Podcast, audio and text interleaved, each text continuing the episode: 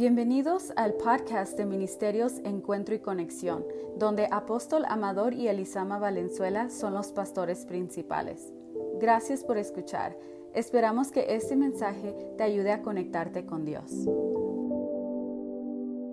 El tema de hoy, el título es De creyente salvo a discípulo diga conmigo, de creyente salvo a discípulo. Ahora, primero voy a enfatizar de que hay por lo menos cinco tipos de creyentes, hay más, pero le voy a decir por lo menos de cinco tipos de creyentes. No todos los creyentes estamos igual que la conciencia en el mismo nivel. ¿Bien? Vamos a llamar a los primeros creyentes los no liberados. Son los que a pesar de que han creído y que inclusive puede que sean salvos, ya se arrepintieron, ya se bautizaron en el nombre de Jesucristo, pero siguen atrapados, como decía mi esposa, con la misma mente. Ella decía, yo no podía expresar eh, corporativamente, levantar mis manos, aplaudir, danzar, alabar a Dios, decir audiblemente gloria a Dios, lo decía en mi mente. Ese es su nivel de estar atrapados. Creyentes no liberados, que siguen atrapados. Por ejemplo, segunda de Corintios 10, 3 al 5 dice, pues aunque andemos en la carne, no militamos o no vivimos según la carne. Porque las armas de nuestra milicia no son carnales, sino poderosas en Dios para destrucción de fortalezas, derribando argumentos y toda altivez que se levanta contra el conocimiento de Dios y llevando cautivo todo pensamiento a la obediencia de Cristo derribando argumentos. La palabra argumento aquí viene del griego logismos, que significa derribando ideas, pensamientos, imaginaciones. Es triste que muchísimos cristianos viven de acuerdo a eso, a su imaginación, a su idea, a sus posiciones Aquí la mente los tiene atrapados y el texto dice derribando eso y toda altivez que se levanta contra el conocimiento de Dios. Las cosas hay que verlas desde el punto de vista que Dios las ve. Hay que traer el conocimiento de Dios a nuestra mente. De lo contrario, vamos a estar atados a ideas, a imaginaciones, a suposiciones y la resistencia no está en el corazón, porque decimos, Dios conoce mi corazón, Dios sabe que yo lo amo y no hay duda. Pero aquí hay una lucha horrible. Sube y baja ideas, pensamientos, suposiciones, imaginaciones. Cuando Dios quiere que llevemos cautivo todo pensamiento a la obediencia a Cristo. Entonces, ese tipo de ideas locas en la mente nos evitan que vayamos a la obediencia de Cristo. Y son creyentes, indiscutiblemente son creyentes, pero son creyentes no liberados, su mente no está siendo renovada. El problema no lo tienen en el corazón, lo tienen en la mente claudican, vacilan, suben y bajan, tienen ideas, tienen imaginaciones. Y yo les aseguro que cualquiera de ustedes, y con todo amor y respeto lo digo, alguna vez ha pensado cosas indebidas de mí. ¿Por qué? Porque el enemigo llegó con alguna idea o alguien más le inyectó, le aventó un dardo en el... No, hombre, mira que si el hermano amador, que para allá, que para acá, que venga ese sinvergüenza y me lo diga a mí. Que, no se que me lo diga a mí. Yo digo como Pablo, agradezco a Dios que de nada tengo mala conciencia. He cometido errores, pero no los he hecho por maldad ni por mala intención. Dios me llamó a servir y para eso vivo.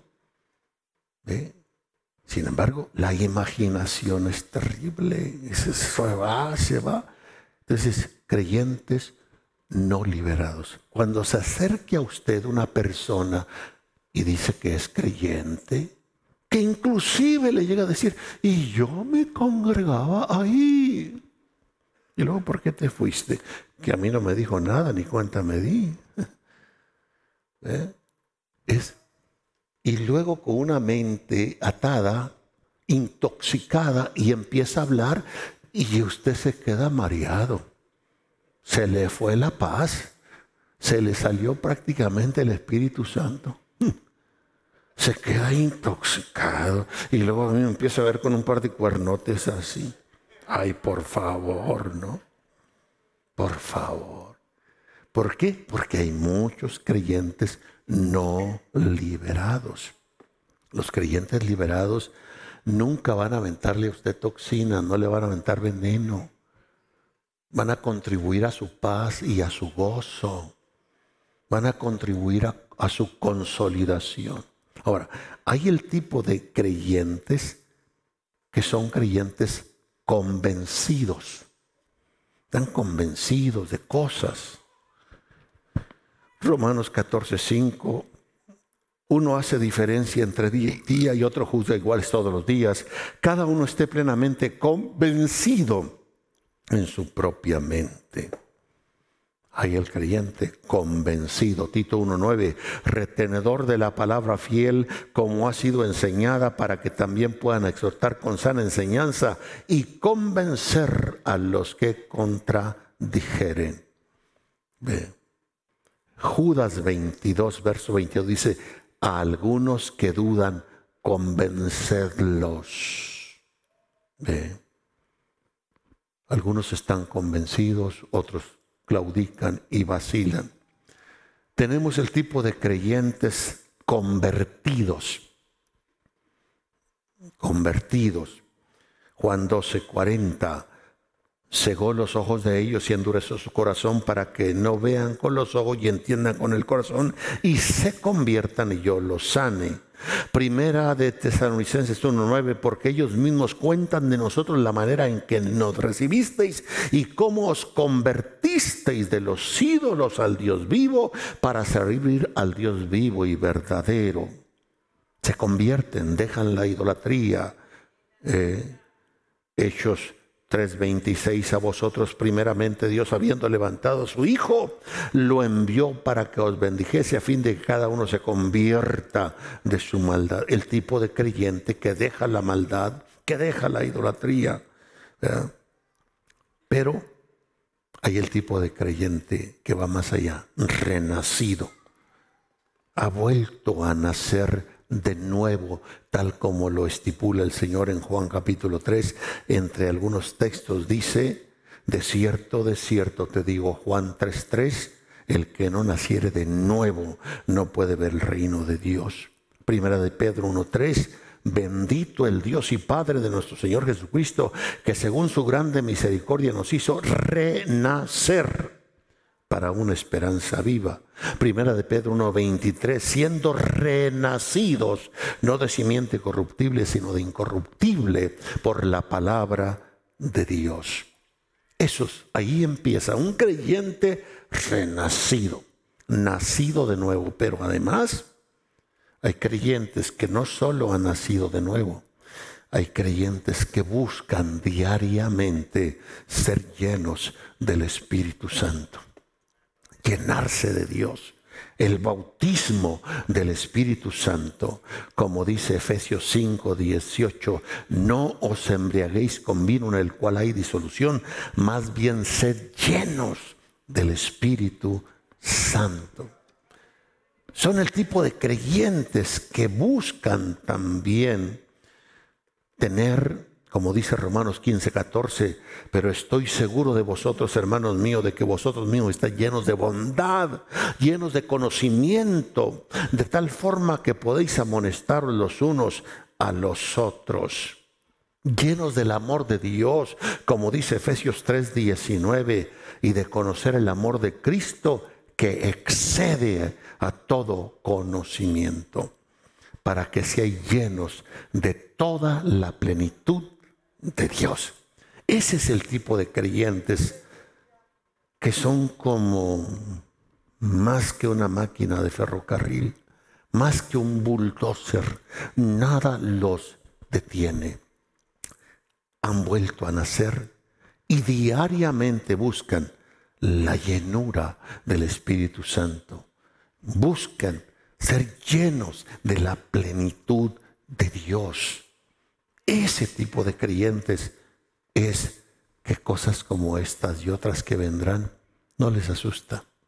Lo ven como una gran oportunidad para hablar de Jesucristo, porque está escrito en la angustia, me buscarán, dice el Señor. ¿Tienes angustia? Excelente momento para hablarte de Cristo. Porque si ya en la angustia no miras para el cielo, ya eres tan duro en tu corazón que no mirarás. Dios le dice al pueblo de Israel a través de los profetas, te traje al desierto. ¿Y qué vas a ver en el desierto? Nada. Para donde quiera que voltees, arena, serpientes, escorpiones, sed, hambre. ¿Saben qué es la visión más hermosa cuando estás en el desierto? Te traje al desierto para hablarte de amor, para que voltees. Acá estoy yo. Y si Dios tiene que usar esto para muchos de nosotros que somos cabezones, que lo use, que lo use. Pero lo importante es que tengamos un encuentro y una conexión con Él. Eso es lo más importante. Entonces, de creyente renacido, de creyente que procura llenarse del Espíritu Santo, de creyente que es salvo, porque hay creyentes que son creyentes y no son salvos, vamos a tomar la posición de un discípulo.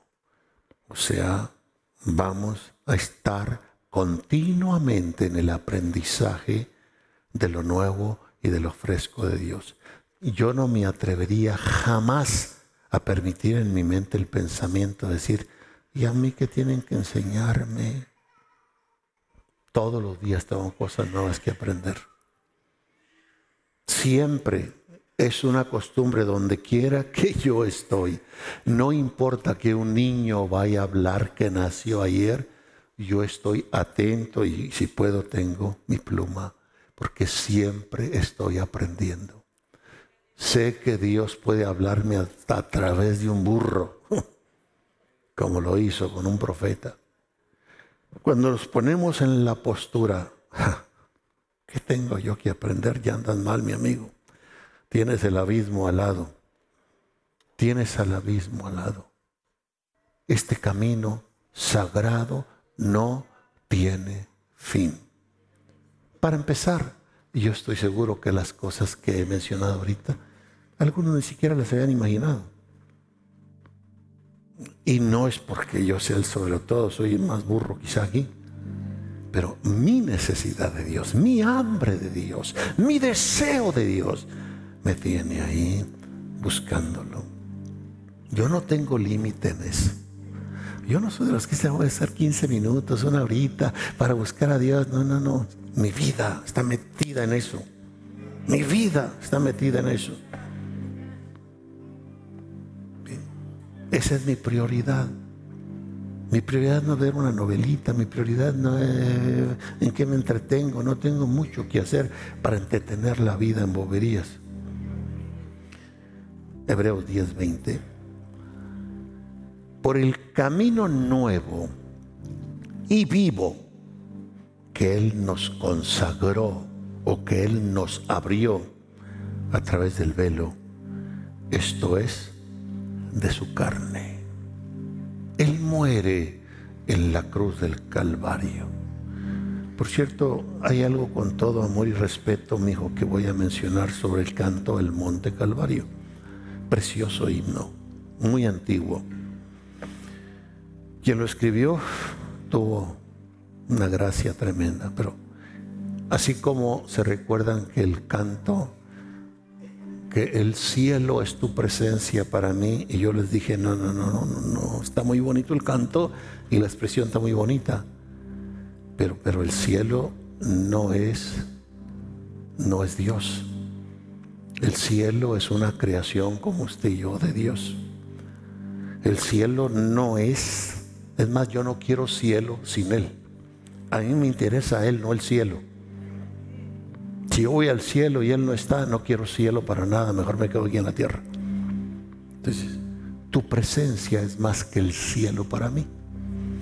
En el monte Calvario estaba una cruz. Y luego sigue cantando, dice, hoy oh, yo siempre amaré esa cruz. La pregunta es, Voy a amar siempre la cruz que fue un arma que el imperio romano usó para matar a Jesús. Voy a amar para siempre al que murió en la cruz. Entonces, ¿qué pasa si el canto mejor le pusiéramos, hoy yo siempre amaré a Jesús?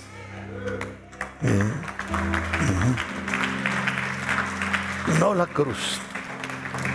A veces se habla de la cruz por lo que representa la ignominia, la vergüenza para castigar al malhechor. Pero yo no voy a amar siempre una cruz, voy a amar al que murió en la cruz. Vea. Pues ahí, si quiere, yo le corrijo el canto después. ok, bien. Por el camino nuevo y vivo entonces recorrer este camino nuevo que el Señor nos consagró por su carne en la cruz, muriendo en la cruz, es un camino nuevo y es vivo, tiene vida. Es donde está la vida Zoe, es donde está la vida divina. Recorrer este camino apabullados, apagados, no es correcto. Solo hay dos caminos, este camino nuevo y vivo que el Señor nos consagró y el otro, ancho. Este no es un camino vivo, es un camino de muerte, es un camino de pecado. El que Él nos consagró es angosto, vivo, tiene vida, da vida, produce vida, la vida Zoe, la vida divina, la vida eterna. Entonces hay mucha diferencia entre nosotros y los que van por el otro camino. Ellos aparentan ser felices. Hasta ahora conozco mucha gente que yendo por ese camino ancho aparentan ser felices. Inclusive uno o dos que han dejado el camino correcto, vivo, y se van para allá y los dice usted, no hombre, estoy feliz. cuéntele al diablo Vamos a ser serios en la plática. Y los gatos se encogen. ¿De veras eres feliz? ¿El pecado te produce felicidad? ¿Eres feliz habiendo dejado a tu esposa y a tus hijos? ¿Eres feliz de denigrarte como ser humano y andar como un bruto, borracho? ¿Eres esto, eres aquello? Pues perdóneme, hermano, pero es que en este camino eso es apariencia. ¿Quieres seguir con la máscara encima? ¿No prefieres humillarte y retomar el camino? Él, él está con los brazos abiertos. Entonces, este camino nuevo y vivo que Él nos consagró, que Él nos abrió sin duda, se refiere a Él cuando fue a la cruz por nosotros. Pues tomar el camino nuevo y vivo y que pudiera llamarse el camino de la cruz en cuanto al vituperio, si hemos de ser vituperados, criticados, juzgados por los que no lo conocen, lo preferimos. Eso cuando tomamos el camino, cuando vamos por este camino, porque hemos nacido de nuevo, por eso es un camino nuevo para la gente nacida de nueva. Gente que procura llenarse del Espíritu Santo diariamente. Esto nos convierte en creyentes salvos. Pero ser discípulos es cuando entramos en el ejercicio del aprendizaje diario es cuando nuestra vida se desarrolla normalmente. Es cuando también pasamos de una vida o a una vida de verdadera hermandad cristiana, tal como debe ser la familia de Dios. Ser discípulo implica aprendizaje. Aprendizaje implica desarrollo continuo. Eso es discipulado. Eso es lo que nos permite y permitirá vivir como verdaderos hijos de Dios de manera sana y santa para finalmente que la gente nos vea como debe vernos, como cristianos, como hijos de Dios. La santidad tiene dos posiciones. La santidad posicional que es que el Señor nos saca del pecado y nos trae a este camino. Eso es santidad posicional. Pero luego viene la santidad progresiva, que se desarrolla, que va creciendo. Y eso solo es posible cuando tomamos la postura del el discípulo. El creyente salvo que no toma la posición de un discípulo significa que no se va a desarrollar y consecuentemente será un cristiano anormal y como cristiano anormal no tendrá la capacidad de ayudar a otros. He visto desde hace que me convertí al Señor a muchos cristianos que se enferma alguien en la familia o el vecino pide oración y hay que llamarle a un líder de la iglesia o al pastor. Pastor, ¿puede venir a orar por mi vecino? Me está pidiendo la oración. ¿Y usted qué? Ore por él. ¿Qué pasa? Eso demuestra que no son discípulos, son creyentes. Son creyentes. Una buena pregunta, y con esto nos quedamos pendientes, para mí mismo. Cuando dice el texto, id por todo el mundo, predicad el Evangelio a toda criatura, el que creyere y fuera bautizado será salvo, mas el que no queriera será condenado. Y estas señales seguirán a los que creen, en mi nombre echarán fuera demonios, hablarán nuevas lenguas, quitarán serpientes, si bebieren cosa mortífera no les dañará, sobre los enfermos pondrán sus manos y sanarán. Eso es para los creyentes. Una buena pregunta sería, ¿estoy compartiendo la palabra de Dios? A otras personas? ¿Me sigue alguna de estas señales a mí? Soy un creyente y no discípulo si esto no sucede. Ahora, negarme a ser un discípulo significa que yo voy a ser fácil presa de las artimañas del diablo. Por eso los creyentes como dijo un hermano, vive en the right. Hermano, ore por mí, si puede ayune. ¿eh? Hermano, ore por mí, si puede ayune. Hermano, usted que si ora, ore por mí. ¿Y tú sin vergüenza qué? Siempre están viviendo a base de empujones y que otro haga las cosas por ellos. En lugar de decir, hermano, estoy orando por usted. Y no está mintiendo, lo está haciendo. La diferencia entre un creyente, vamos a dictarle muchas cosas entre un creyente y un discípulo. no podemos quedarnos en la comodidad de solo un creyente. Ahora, estamos en la tarea de la evangelización, donde es deber de todo cristiano evangelizar tenemos la responsabilidad de dar de gracia lo que de gracia he recibido. Soy salvo, voy por este camino nuevo y vivo y quiero que mi familia lo recorra también, quiero que mis amigos lo recorran también, quiero que aún mis enemigos vayan por él. ¿Quiénes van a hacer eso? ¿Los creyentes atemorizados? ¿Los creyentes enanos? No, los que se meten al terreno del discipulado Y es cierto que uno nos lleva en delantera y por eso se convierten en nuestros líderes. Pero tenemos responsabilidad con los hermanos menores en la familia de Dios. Esto va a ser hasta que todos lleguemos a la unidad de la fe, al conocimiento pleno del Hijo de Dios, al varón perfecto, a la medida de la estatura de la plenitud de Cristo. Que dejemos de ser niños fluctuantes, llevados por doquiera, por todo viento de doctrina, que por estratagemas de hombres y con astucia inyectan las cuestiones del error. Negarme a ser un discípulo me va a privar del privilegio de cumplir la gran comisión de ganar almas para el reino de Dios.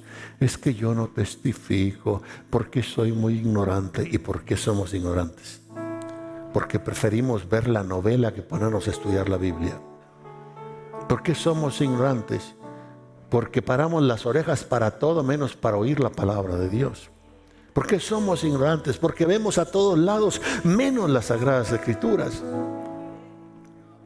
¿Por qué somos ignorantes? No es posible. Ahora, para otras cosas no somos ignorantes. Vamos a la tienda y pagamos con un billete de a 100 y nos dan cambio como si fuera a 10. Oiga, ¿por qué está creyendo que estoy tonto? ¿Eh? Ah, pero en las cosas de Dios hasta lo dice, que yo soy muy tonto, hermano. No, no, no, no, no te hagas loquito. No te hagas loquita. Negarme a ser un discípulo es negarme a crecer, es negarme a desarrollarse, es negarme, es privarme del privilegio de cumplir la gran comisión de ganar almas para el reino de Dios. Y nunca me convertiré en un padre o en una madre espiritual no tendré la capacidad de disipular a otros. Hay veces que puede llegar alguien y decir, hermano, hermana, acabo de recibir a Cristo, a veces quizá no aquí o quizá en otro lugar, puede ayudarme a crecer. Y me rasco la cabeza y digo, tengo que hablarle al pastor. No, usted. Pero dice, ay hermanita, qué bueno, mire que yo tengo 30 años. ¿30 años de qué? ¿De dormir? ¿30 años de no hacer nada? ¿30 años de ser una vergüenza a la causa del Evangelio? Proverbios 11, 30 y 31 dice, el fruto del justo es árbol de vida y el que gana almas es sabio. Diga conmigo, el que gana almas es sabio. Voy a bajar la mano. ¿Cuántas almas hemos ganado este año? Entonces, ¿dónde quedamos los que deberemos ser sabios si no estamos ganando almas? Esto está en la Biblia. Pero ¿saben qué? Hay el tipo de creyentes que no hablé de muchos que solo andan buscando señales, no al Dios de las señales. Mm. Y ellos no dan señal nunca de cambios, de transformación, solo buscan señales. Andan buscando señales cuando las señales deben ir detrás de ellos. Andan buscando lo sobrenatural, pero no buscan al Dios sobrenatural. tenemos que tener un reenfoque, porque el texto dice, debiendo ser ya maestros a causa del tiempo, tenéis necesidad de que os vuelva a enseñar los primeros rudimentos de la palabra de Dios y habéis llegado a ser tales que tenéis necesidad de leche y no de alimento sólido. Quien se niega a ser un discípulo se dispone a nunca entonces crecer, quedarse como un niño espiritual vegetando y que finalmente resulta ser un estorbo, así como se oye, un estorbo para la obra de Dios. Que la gente lo ve y dice, yo cristiano como este, que es el mismo de toda la vida. Entonces es tan importante entrar en esa carrera de disipularnos, de desarrollarnos, de crecer. Y si ya tenemos cierta medida de crecimiento, demos de gracia lo que de gracia hemos recibido. Hablemosles a otros que están en ese proceso, pero que están más bebés espirituales que nosotros. Desarrollo, discipulado y carácter no significa que yo tenga algún don. Un don es un don, un don es un regalo. La iglesia de Corinto se movía en los dones. Sin embargo, era una iglesia niña y carnal. Pablo dice, son niños, son carnales. ¿Por qué? Confunden el don, el regalo, con el desarrollo y el carácter cristiano.